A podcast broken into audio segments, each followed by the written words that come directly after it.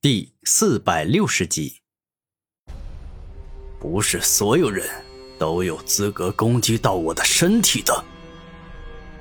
重力场，突然，六道圣王在维持斥力场的情况下，又动用了重力场的强大力量，顿时间，一股强到恐怖的重力压在了古天明攻来的终极麒麟地震波上。顿时间，深受斥力场与重力场双重压迫的冲击麒麟地震波，顿时再也没办法靠近六道王分毫，不是被吹走，就是被压倒在了地上。而当可怕到极致的地震之力被斥力场与重力场吹飞与压倒在地面上后，整个地面瞬间便是好像发生过几十级的大地震一样，碎裂成了一块块泥土碎渣。居然同时使用斥力与重力两种力量，六道圣王的本尊必定比他那个分身要厉害很多呀！只是不知道同等级下，分身与本尊的差距到底有多大。面对六道圣王，古天明不得不打起十二分精神，因为这真的是一个极为强大且难缠的对手。哼，怎么不进攻了？你该不会才向我进攻，刚被我轻易化解了，你就开始害怕我，不知道该怎么攻击，不知道该怎么跟我战斗了吧？六道王大声嘲笑古天明，认为自己是胜券在握，绝无半点输的可能性。嘿，我家大师兄果然天下无敌，这才刚跟斗天武宗的大师兄交手，便轻易的压制住了对方。我想用不了多久的时间，便能轻松的击败他。没错，我家大师兄天生六道武魂，从小就在同龄中人中无敌，哪怕是刀剑圣王与神灵圣王，也不敢轻易得罪我家大师兄，因为他们清楚，一旦跟我家大师兄为敌进行战斗之后，自己昔日未尝一败的美名将就此消失不见，而之后他们得到的称号。仅仅是六道圣王的手下败将啊！悟道们，你们脑子有病是不是？我至尊兵王教的大师兄刀剑圣王，天生拥有举世无双的刀剑帝王武魂，同时掌握了刀意与剑意两种力量，他的强大与可怕根本不是你们可以想象的。所以马上给我闭嘴，别再说你们大师兄天下无敌这样的蠢话了。没错。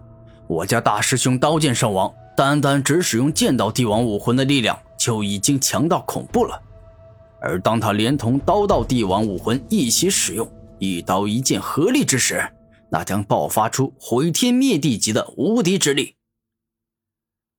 武道门，我千瞳宗的大师兄天生神灵瞳武魂，那简直就是天生的神灵，他所拥有的招数以及掌握的可怕手段。那是你们根本难以想象，甚至是想破头就想不到的。所以六道圣王根本没有赢我家大师兄神灵圣王的可能。当悟道门至尊兵王教千童宗的弟子互相讨论起自己的大师兄起来，那都感觉自家大师兄天下无敌呀。六道圣王，你不要太得意了。我承认你的实力很强，但我也不弱。所以你别总是一副高高在上、自认为自己天下无敌的模样。”古天明生气的说道。“搞笑啊！我告诉你，这个世界上有实力的人，就是可以高高在上、藐视苍生、目空一切；而没实力的人，就活该仰视别人，活得卑微而渺小，一辈子得不到自己想要的东西。”六道圣王说出了自己的人生观念。好，不得不说，你这话是有一定道理的，所以我也就不客气了。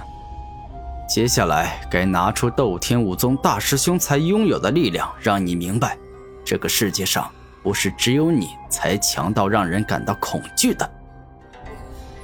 古天明一双眼直视六道圣王，接下来双方即将展开一场。激烈无比的大战，来吧！我倒是要看看你这个斗天武宗的大师兄是不是像之前的大师兄斗天王一样的无能啊？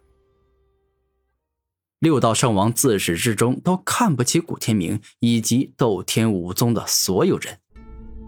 比你弱，并不代表着他们无能。若他们去千圣界的西域、南域、北域、东域这四处小地方，他们也能够成为藐视苍生、天赋绝顶的强者。吞噬洪流。古天明说话间，双手一动，大量可怕的吞噬之力源源不绝的冲出，欲要将六道圣王吞噬殆尽。哼，我不管他们到什么地方。能够成为无敌的存在，我只知道他们不管在哪儿遇到了我，他们都是我抬手就能轻易击败的垃圾角色。灵力道不朽灵力盾，六道圣王双手一动，一面宛若城墙一般高大且结实的巨型盾牌出现，硬生生的抵挡住了古天明的吞噬洪流。哼。我的不朽灵力盾蕴含不朽不灭的力量，你的攻击是不可能破坏我的不朽灵力盾的。六道圣王无比自信的说道：“你的不朽灵力盾确实是很强，但是它并不能够全方面防卫。”古天明连忙操控吞噬洪流前进，越过不朽灵力盾，扑向了六道圣王。哼！我的不朽灵力盾怎么可能会有弱点？你把我六道圣王想的太简单了吧？完美不朽灵力盾，六道圣王嘴角上扬，将灵力道的真正力量使用了出来。顿时间，一个接着一个坚硬且牢固的不朽灵力盾出现，总共出现了五个，将自己全方位的保护了起来，没有一点破绽与缺陷。看上去十分的完美。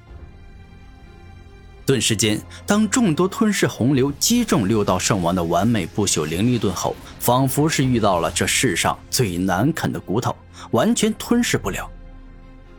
哈哈哈！小子，你这个斗天武宗的大师兄，就只有这点能耐吗？六道圣王嘲笑古天明：“哼，六道圣王。”你太小看我了，我的实力岂会只有这般程度？终极吞噬洪流，古天明双目一亮，直接发动超级大招，不仅在吞噬洪流里注入了万阶吞噬之力，还注入了吞噬灵力与吞噬体力两种力量。如此一来，终极吞噬洪流的威力一下变得极为可怕。一瞬间，平局的局面一下改变。古天明的终极吞噬洪流里吞噬灵力这一招可以说是灵力道的克星，故此这回的终极吞噬洪流顺利且成功的吞噬了六道王的不朽灵力盾。